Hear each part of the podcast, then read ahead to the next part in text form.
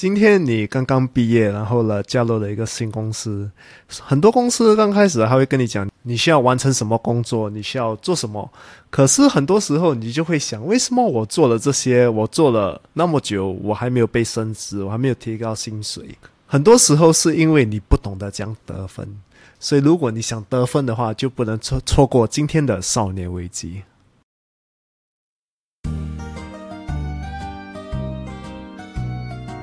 欢迎来到少年危机 Quarter Life Cry Chic），我是线，我是 Alan，在这里我们一起练习克服日常生活与生命中的焦虑，探索让生命更有价值的日常练习，找到更多的自信，摆脱少年危机，活得更有意义。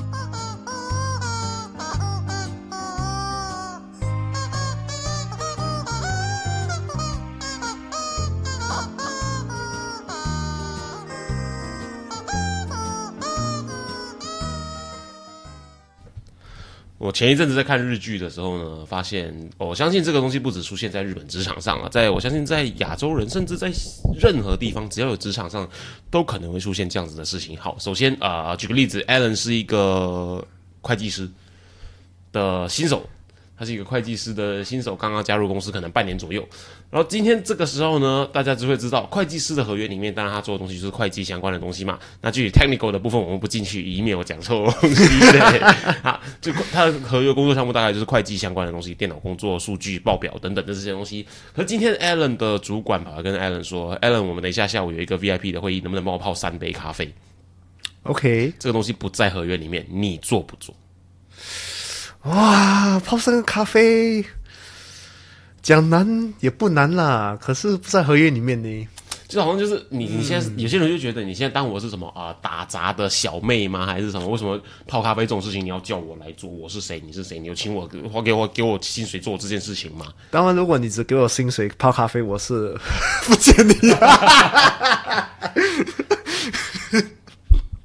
这是一个很多人脑中都会去思考的一个问题。对，然后重点，我相信这边的重点不在于泡不泡咖啡，也不在于呃被交代的工作是什么，而在于说，就是有些时候有这些 impromptu 这些呃不在预料之内的突如其来的，不是常常，可能是常常，如果常常的话，那你可能要好好思考一下。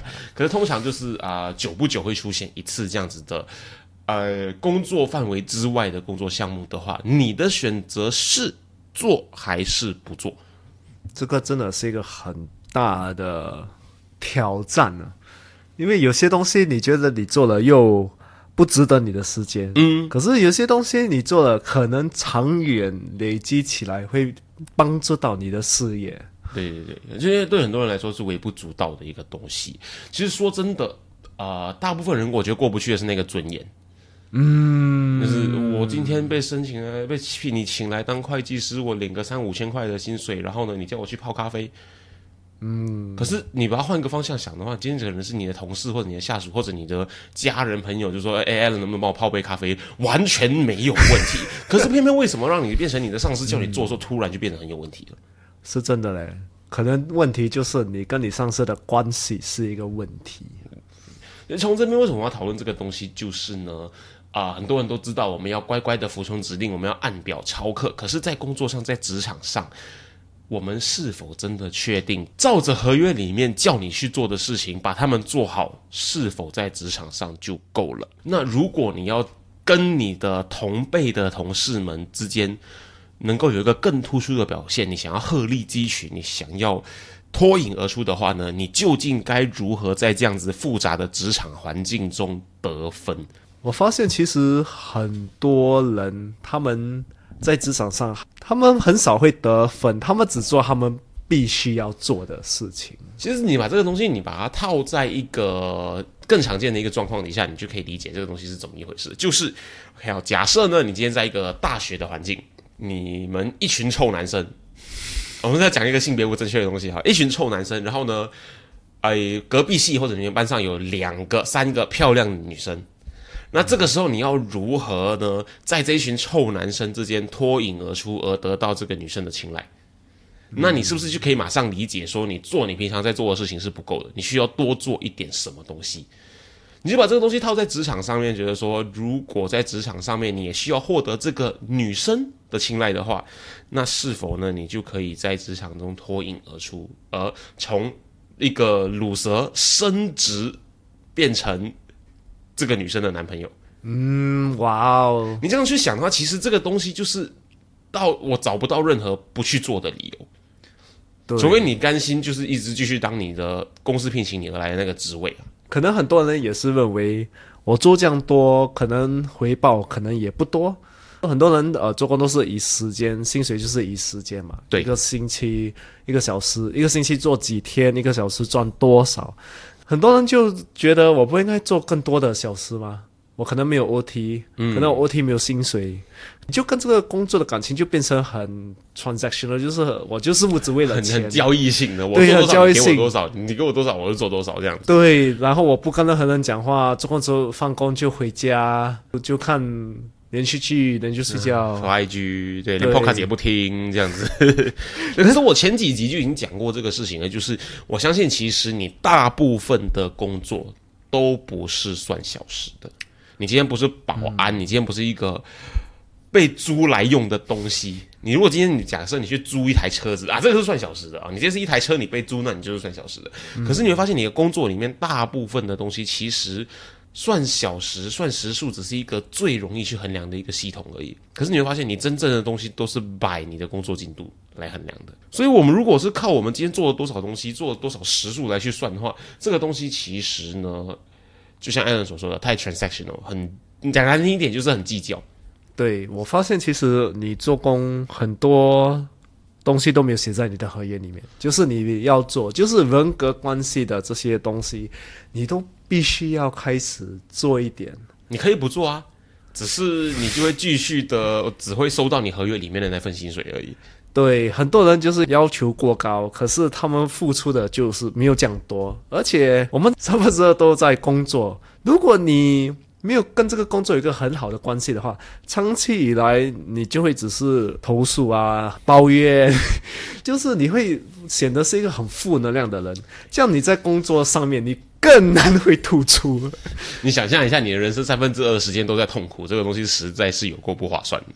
真的真的，但老了很多人还是继续投诉。我说，想当年我的老板怎么压迫我，我的主管怎么欺负我，靠腰，你都已经退休了，你还在讲这个事情，要要不要变成就是啊？想当年我楼下卖云吞面的那个阿姨怎么欺负我？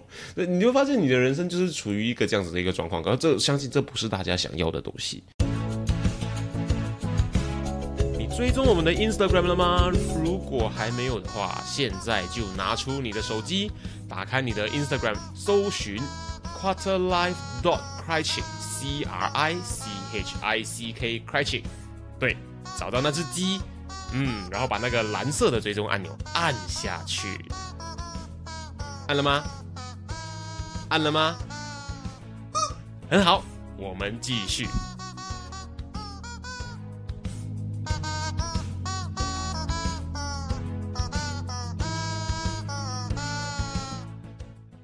这要记得，就是如果你有兴趣想要让你的工作表现上面，你在工作里面收获变得更多的话呢，其实你就想象的就是薪水它一定是必要的一个东西，可是我们必须要关注薪水之外的东西。怎么说？就好像是你今天是一个人，你的身体机能需要好好的去 function 的话呢，薪水它就像是你要喝的水，水是一定要有的，但是你要能够运作的话呢，你不能够只能喝水，嗯，你一定需要一些食物。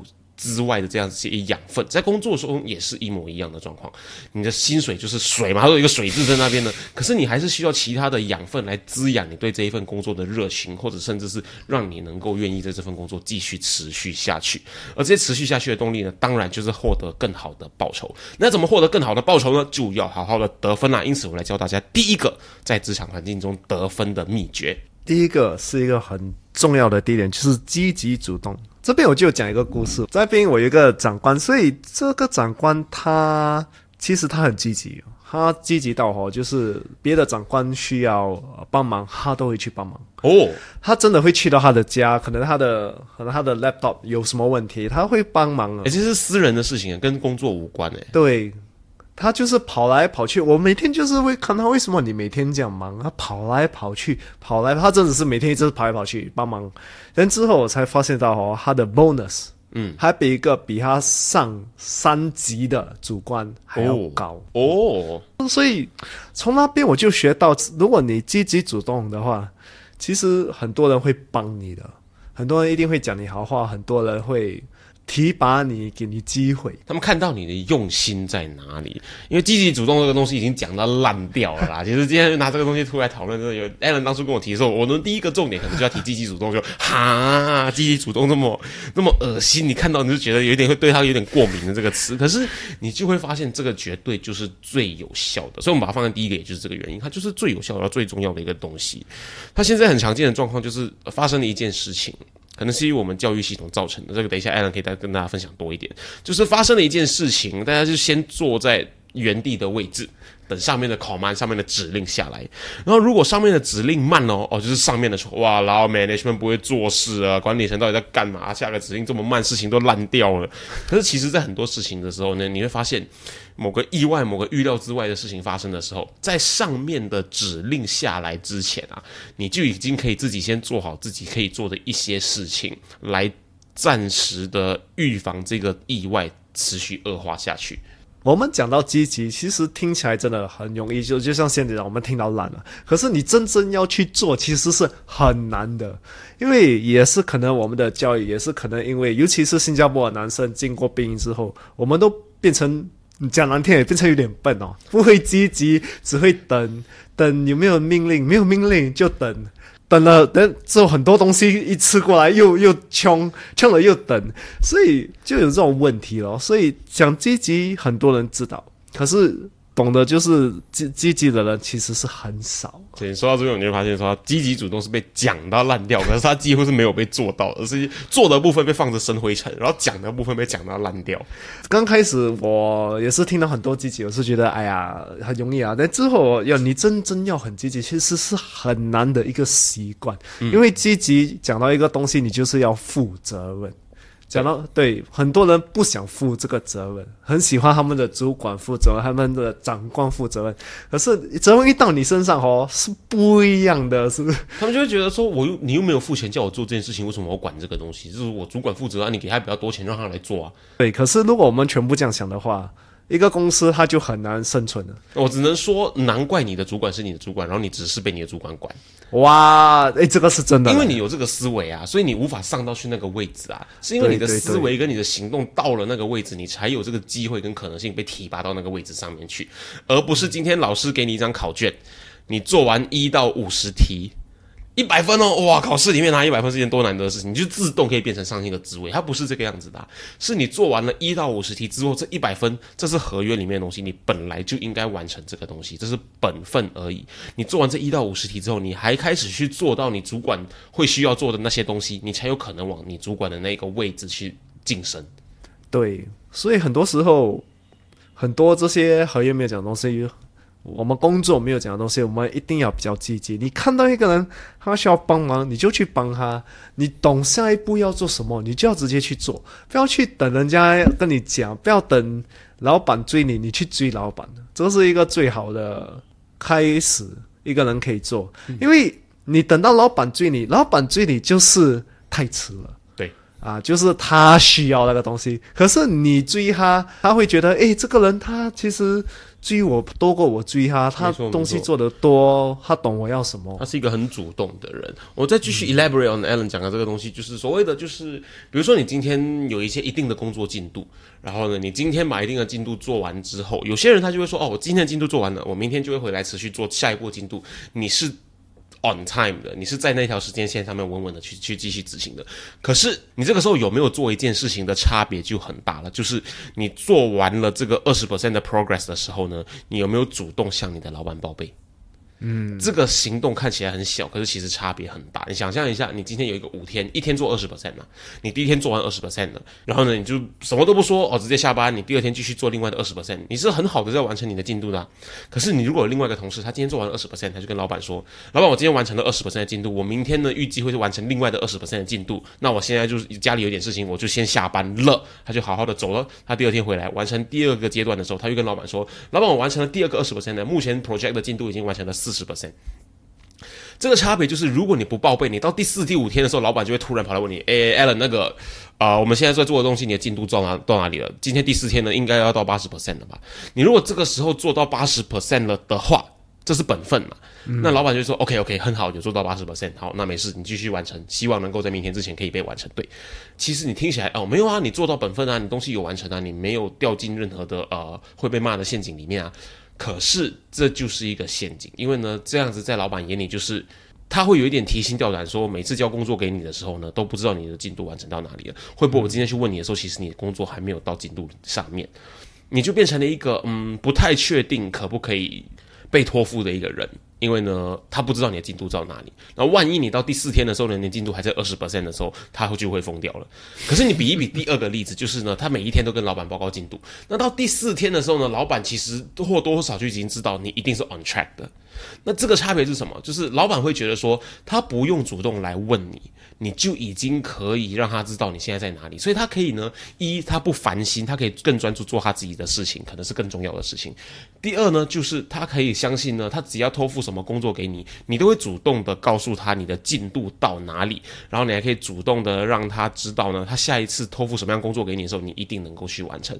这两者之间的差别，只是多做一个看起来很麻烦的，看起来很像小朋友说。老师，我做完功课了，这样子的一个行为，它是可以带给你很大很大的印象上的差别。是，这个的确是真的很重要。另外一个积极的方式，人家可以用，就是如果你觉得一个事情老板的处理的不是很好，其实你要主动跟你老板讲。对，很多人都是静静不讲，然后在背后讲，我自己扛，然后吃死猫。说老板也是欺负我。嗯，对对，因为老板要的不是一个 yes man。对。很多人觉得 yes man 是一个很好事，只是老板不找 yes man，你全部的 yes 如果当中有一个 no 的话，他才会注意到你吗？是，为什么你讲 no 啊？像每个男生都在送你花的时候，这时候突然有个男生说：“哎，明天情人节为什么没有送我花？”你反而会记注意到那个男生。对，所以如果你讲 no 的话，你老板就会注意到你，而且你如果给很好的主见的话。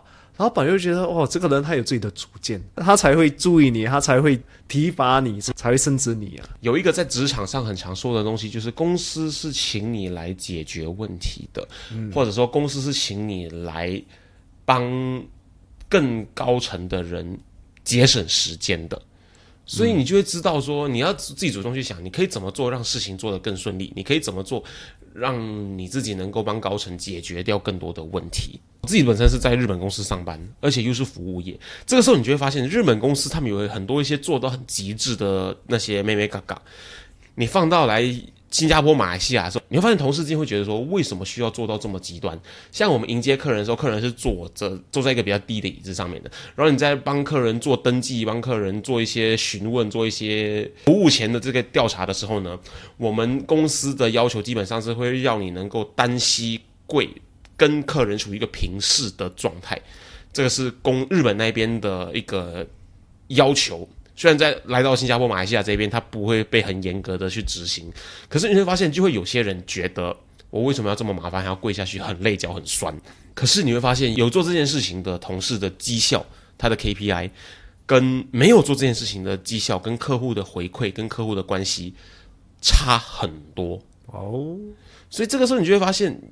我做好本分，跟我多做一点点的时候，它之后的那个差别的影响是很大的。再来，另外一个重点就是说呢，我们可以练习一个思维，就是这一刻我应该做些什么，因为这个是训练你去解决问题的思维，不是说你在工作的时候呢完全不可以休息，而是当如果你常常发现你会有闲着的时候，那可能代表你在工作的规划上你看的时间太短。你可能只看今天需要做什么东西，又或者甚至你是完全没有规划你一个短期的周期目标。最糟糕的情况下就是你甚至没有规划，现在看到有事情才做，等一下看到有事情才做，没有看到事情就不用做。你不是保安，你不是花瓶，坐着 clock 那个时数，你就可以被付薪水了。连保安他都有每天需要完成的事项，他需要检查安全锁，他需要巡逻等等等等这些东西。而其实我们大部分的薪水都是被这些 progress 来衡量的。那我们说到的就是呢，我们需要去追老板，我们需要主动。除了主动的去拿工作做之外呢，反而另外一个更重要就是主动报备你的工作进度到哪里。这个东西呢，它是可以建立你跟老板之间，它除了工作上的关系之外，是人与人之间的这个信赖关系。而这个在生活上、在工作上都是一个非常好用的一个工具，非常好用的一个关系。因此呢，我们知道了要主动向老板报备，要主动呢跟老板建立好关系的另外一个方法呢，就是我们今天要跟大家分享的第二个重点，就是你要从公司的角度出发。就像我们讲到主动啊，主动你如果从公司的角度出发的话，你就懂哦，我还要多做什么东西，我还要做什么东西。而且很多人在这个工作的想法是。我要的是什么？就是我要好的薪水，我要好的升级。可是他们没有讲，我可以为公司付出的是什么？对，而且我为什么会值得有这个位置，在这个公司有这个职位？但其实，呃，如果大家有看过面试的那种秘籍的话，就是他会告诉你说呢，你需要去。告诉大家的不是你有什么能力，你有多厉害，你有什么成就，而是你的这些能力、这些成就可以为公司做些什么东西。这个是面试官真正在意的，而不是你有多厉害、多厉害、多厉害。大家很常掉进这样的一个陷阱。因此呢，这个东西除了在面试的时候要好好表现之外，其实它必须要 carry forward 到你每天工作的时候。是诶，因为你可以有多厉害，可是如果那个公司它不需要你这些 talent 这些东西。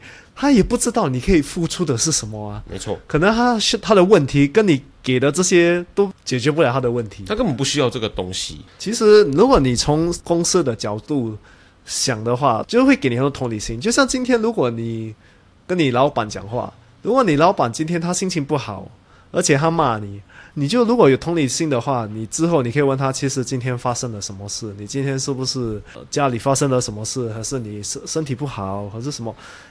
因为很多公司，他们也可能不是做得很好。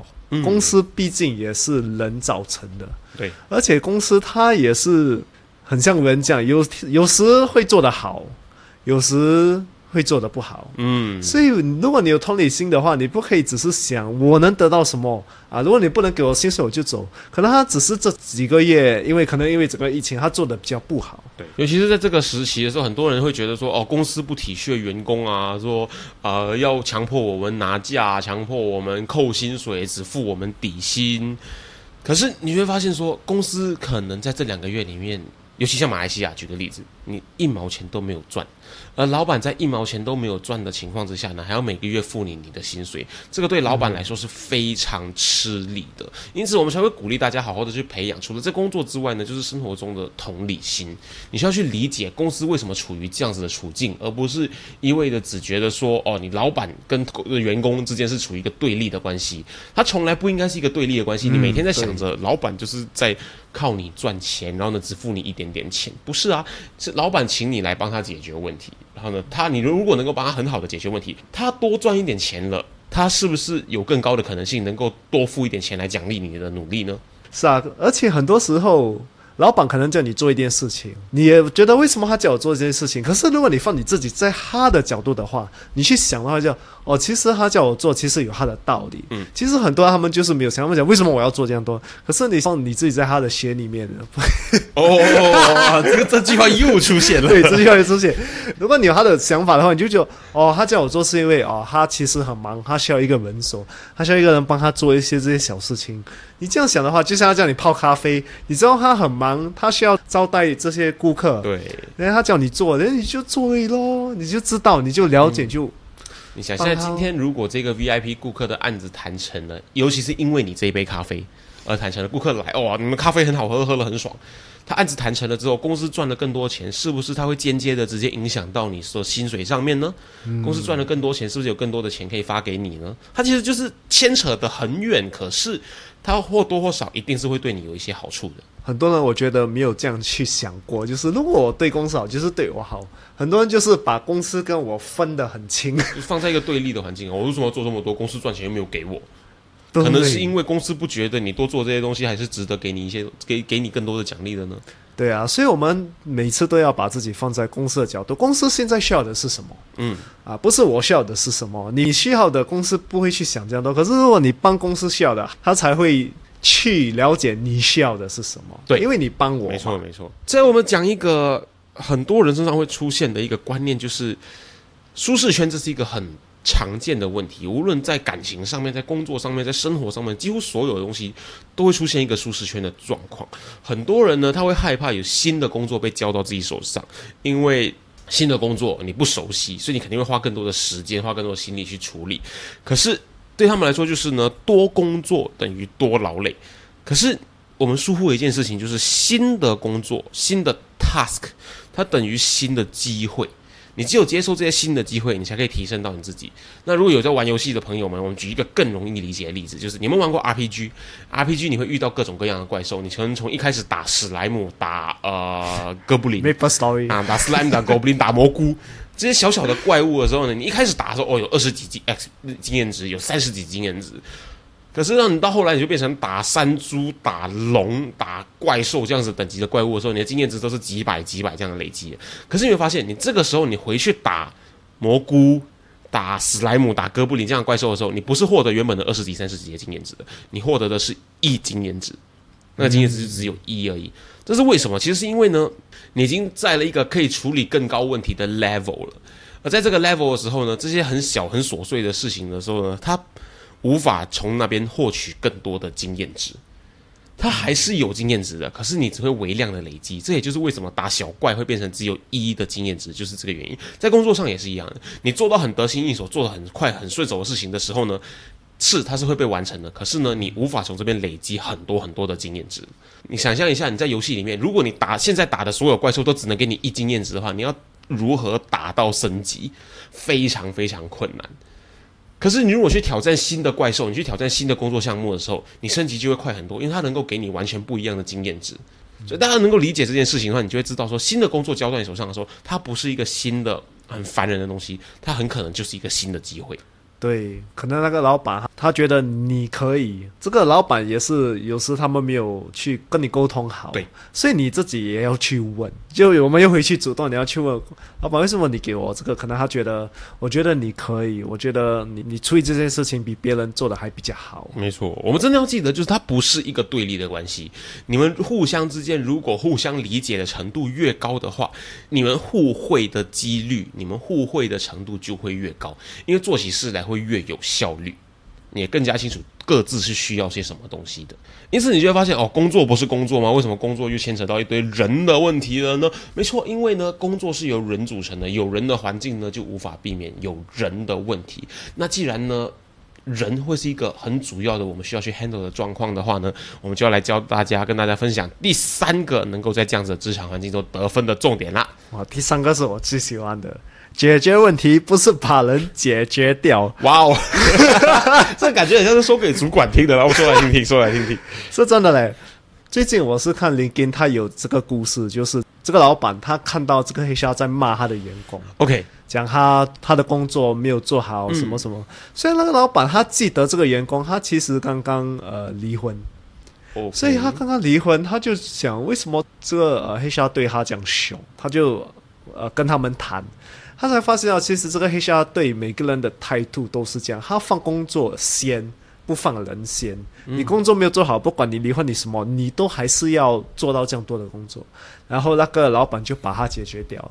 老板就把那个黑虾解决掉了。对，因为他讲我们工作不只是工作，这些人也是有情绪，有这些东西，所以很多时候我们在工作，我们有时像这个黑瞎，我们把这个工作放得太重，反而把这些人，其实你不懂他真正发生什么事情。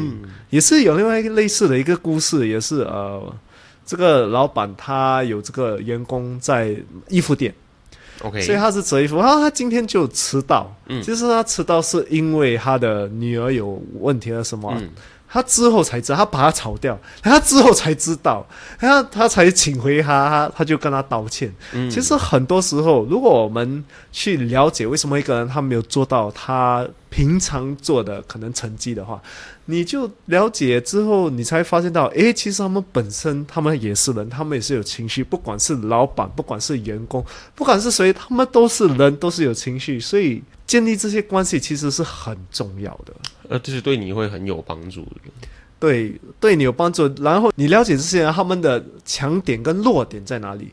如果有机会分配工作的话，你是一个领导的话，你就懂得哦，这个人我应该分配这些工作，因为他的强点弱点在哪里。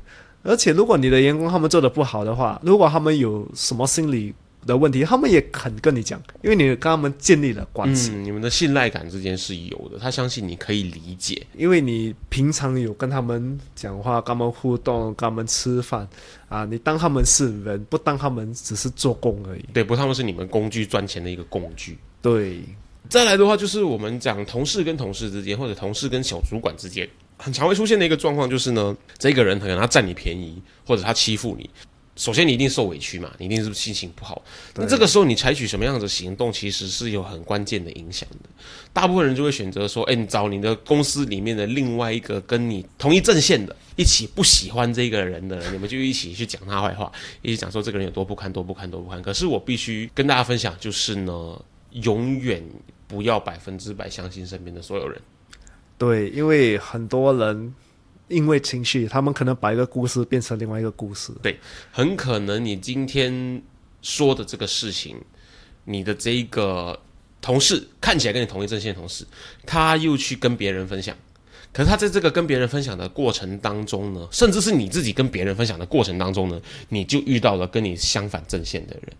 他就跟那个可能是主管的人说，你说他坏话，那可能你原本只是在说这个工作上面遇到了一个冲突，你们有一些不愉快，或者是工作上面遇到的冲突，你有一点点呃不知道该怎么办，不知道该怎么解决这个问题，到最后可能整个故事会变成说你在说主管坏话，那在主管眼中你会变成一个什么样子的对象？对，而且很多时候我本身如果看到一个人他讲坏话的时候，我就会。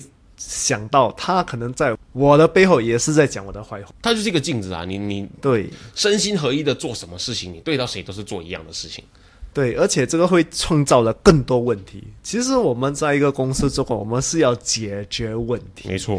呃，如果我们有什么不满。就把那个问题放出来，我们一起讲，一起去了解，不是在背后讲人家坏话，讲什么问题还在那边。更惨的是，你还创造更多问题。你会发现，你去找一个人啊吐你的老板，你找一个人去说啊你有多委屈，你心情有多不好，你有多生气，对。你爽了，你心情好了，你的呃情绪被解决掉了。可是这个问题没有被解决掉，他还在那边。然后像艾伦所说的，他延伸出了更多问题，因为这个问题现在从你跟主管之间变成了你跟另外的十个人都有关系的一个问题。那这个问题是不是从两个人的问题变成十个人的问题了呢？这是一个很严重的事情。所以你会发现，你做这件事情，它并不会帮你解决掉任何事情，他可能会解决掉你的人际关系。对，而且人际关系像我们讲的很重要，而且老板他们就是要找看谁能解决问题。对，他不管你们这些就是讲的在人家背后讲坏话，他也不会去这样去注意。他注意哦，那些谁是可以解决问题的？嗯，因为老板喜欢解决问题的人嘛，谁要喜欢一个创造问题的人？我是请你来解决问题，不是请你来讲哪里有问题。对对对，那 John C. Maxwell 他有讲过，他讲。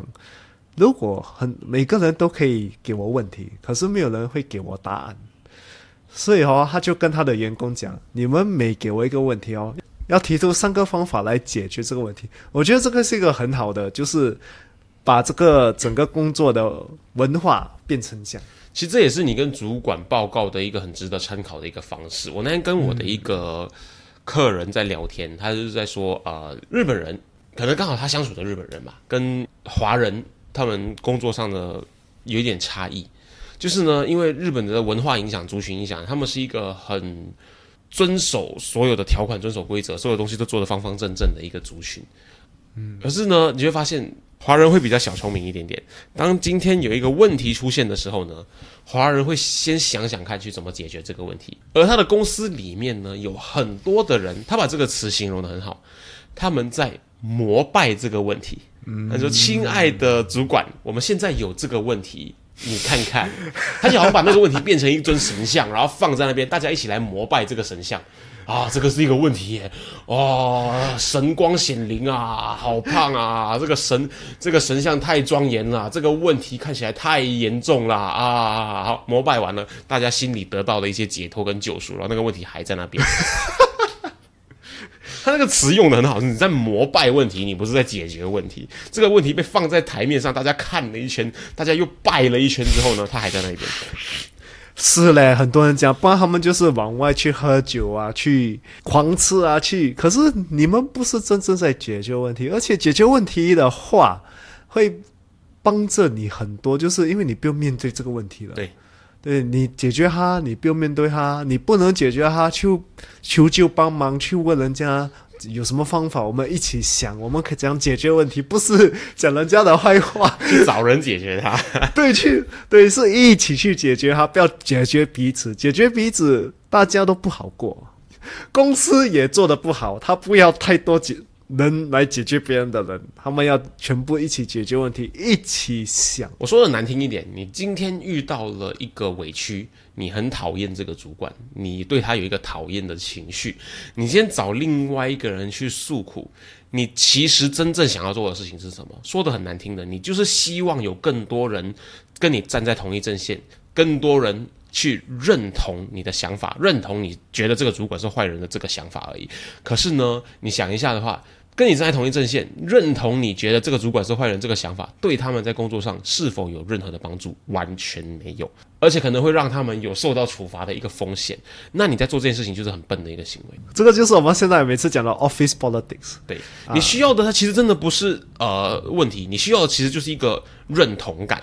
拜托，认同感这种东西不要在这个地方找好吗？你认同感，你需要什么东西？你在 Facebook 上面写说：“我今天长得真帅。”下面的人回复你说：“哇，是啊，真的真的很帅啊！”即使下面的人没有回复你，你自己写三个留言，嗯，你很帅，嗯，你真的很帅，嗯，你真的真的真的很帅，都会比你找一个人说你有多讨厌这个主管，让他希望他可以认同你，跟你在同一阵线来的有效。那再有更有效的方法是什么呢？请去回去听我们很久很久很久以前爱自己的练习。你对着镜子说：“我今天真的很帅，我今天真的很帅，我今天真的很帅”，都会比这个方法来的有效。对，那当然我们在工作，我们人还是要人家接受我们，要人家认可我们。可是最好的方式就是做一个可以解决问题的人，没错，人家就会接受你，人家就会认可你是一个可以解决问题的人呐。有一个很粗暴、很直接的一个思维模式，就是然后你今天主管很讨厌，因为他欺负你，他很讨厌，然后呢，然后你想要怎样？那他很讨厌，所以呢，所以他很讨厌这个对你有什么影响，跟你有什么关系？那你想一想嘛，如果你不能怎样的话，那关你屁事。那如果他不会影响什么东西的话，那关你屁事。那如果呢，他会造成你的一些影响的话，那你为什么不还不做点什么事情？那如果遇到会遇到一些麻烦的话呢，那你为什么还不做点什么避免这个事情发生？那如果真的不关你的事的话，那关你屁事。对你持续保持这样的一个思维，你就会发现说，所有你遇到的委屈，你遇到的问题，它可能都关你屁事。这种东西其实影响的就是你。本身的尊严，还是你本身，可是你把这些放一边，它其实不会影响你，因为它影响你，你要知道你就输了。你你你把自己放的太大了。对，就是因为人家就是要影响你嘛。嗯，如果你影响到你自己，你就是输了。你就是不要让做这些东西影响，还是你反而要站起来跟人家讲哦。其实如果你有什么问题，你就要把它提出来，把跟那个人讲。其实我们有什么不满，我们现在讲，不要。在我们背后讲这些话出来讲，如果你讨厌我讲，为什么讨厌？我们要怎样可以彼此合作，为公司合作？很多人最想做的就是哦，你现在欺负我，我现在很不爽，我需要全世界来 recognize 我现在很不爽。可是然后呢，你你你到底想要什么？你很不爽，好，我现在知道了，你很不爽。然后你想要什么？你想要他不继续欺负你吗？还是你想要我认同你很不爽？然后呢？还是你想要我给你啊？来来来，不要不爽，我给你吃一个糖果，乖乖秀秀啊，可以乖乖乖乖乖，是这样子吗？如果是这样子，你就讲出来。我现在很不爽，我希望你跟我道歉。你讲出来，这个问题可以被解决。不然的话，如果他不关你的事，来跟我重复一遍。不关你的事的话，那关你屁事。可是如果关你的事的话，那你为什么不做点什么事情？永远记得，我们是要解决事情，有什么事情不满，有什么工作的呃挑战，一起想用团队的精神一起来解决，不是挑拨个人的关系。我跟你讲，他是坏人，他欺负我。我跟你讲，他他他他他也是坏人，他也欺负我。这样那个人那个讲的是最大的坏人了。那这样这样，你看你再讲一件事，我跟你讲啊，那个谁也是坏人，他也欺负我。你听到后来，然后那个听的那个人感觉说你才是坏人吧？为什么大家都要欺负你，没有欺负我？对，问题不是在这些人，因为问题是你。永远记得，如果你觉得，如果一个人觉得很多人是问题，其实问题多数是在他身上。哇哦，哇哦，有听到打雷的声音吗？这个打雷的声音非常认同 Alan 说的东西。大家要记得，就是呢，如果你对一个人有不满的话，他可能不是他的人品，他可能就是纯粹他做了一件事情让你觉得不开心。最有效、最快的解决方式，不是绕过其他十个人说说他不好，而是直接从十个人缩减到两个人之间，直接去告诉他他做了什么事情。重点哦，你的感受是什么？然后你希望如何被处理，会让你的感觉更好，就是这样，这么简单。嗯而且很多时候，如果你真正提出来，可能是一个误会，然后就解决了。对反正你不讲，你认为他讨厌你，这个误会就变成更深了。嗯，现在很多人他们会习惯去说啊、你现在怎样怎，你现在这样子抢我的功劳，你是怎样？华人的问问题方式，你是怎样？他还希望对方解释说对方做这件事情的目的是什么？可是不是，你会发现，你大多时候想要表达的是，你这样子做让我感觉很受伤。你这样子做让我感觉很不满，你这样子做让我觉得我做的工作都白做了。嗯，你真正要表达的是你的情绪、你的感受是什么，而不是问对方你想怎样。嗯，因为你这样子的话，你等于在丢出更多的问题让对方来解决。你丢出了这个你想怎样的时候，你难道 expect 对方回答你吗？你现在抢我工作功劳，你想怎样？对方就说：呃，我想要有更多的功劳在我身上。那你听到这个答案之后，你会比较开心吗？还是你会更生气？我相信你会更生气。那不要问你想怎样，这是一个很烂的问题。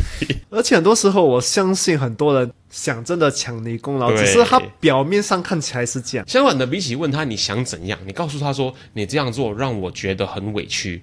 对方知道你现在的情绪状态是什么时候，他是可以同理你的情绪，他就知道哦，原来我做这个事情让你感受到委屈，那很高的可能性他会跟你道歉。嗯，那这不就是你要的吗？你就是要让对方知道你现在很委屈，你现在很不爽，然后他跟你道歉啊。那这不是一个更有效的去解决你现在的情绪问题的方法吗？所以大家参考一下，不要问你想怎样。我们要解决问题，解决这个问题发生的原因，而不是把人解决掉。对，好的，那今天跟大家分享到这边，希望呢大家呢有一些新的收获，能够给你一些原本呢你没有发现的一些观点啊，这是我们这几年工作下来之后，我们发现。对自己有好处的一些行为，再重新帮大家整理一下，如何在复杂的职场环境中得分的第一个诀窍就是呢，你要积极主动。然后呢，积极主动里面呢有一个很值得大家参考的方法，就是呢，你要主动跟老板报备你的进度，而不是呢你等老板来追你的进度，这个是会有很大的差别的。第二个重点就是呢，要先以公司的视角去出发，不要总是只想到自己，想到公司可以怎么样从这些行为里面获得好处，因为公司获得好处，其实你就间接在给自己好处。再来，我们第三个要练习的重点就是呢，我们要解决问题，而不是把人解决掉，专注在问题，而不是专注在呢你现在有多不爽，而不是专注在呢谁让你有多不爽。如果他真的让你不爽的话呢，就好好的告诉他说你为什么会不爽，然后你有多不爽啦。那希望大家可以好好的去练习，更有效的在这个复杂的职场环境中取得更高的分数，往下一个成就去迈进吧。那我们这边知道了，这是一场足球比赛，你要得分，得越多分，你就越可以赢得这场比赛。赢得这场比赛的奖励就是呢，获得更高的成就，获得公司更多的赏识啦。那既然我们知道要如何得分，比如说我们会教大家说你在约会的时候要做什么样子的行为会加分，可是呢，很多人都疏忽了。你记得不要做什么行为，因为这些行为会让你被扣分。所以下一集我们就要跟大家分享说，你现在知道要怎么样在这个职场环境中得分之后啊，我们要告诉大家说，在职场环境中你应该避开怎么样的地雷。那如果呢，你是一个常常踩到别人地雷，你是一个常常在工作上面被人家定、被人家骂的一个人的话呢，你可能不会想要错过下一集的内容了。那少年危机，我们今天跟大家分享到这边，我是简，我是 Allen，我们下下集集见。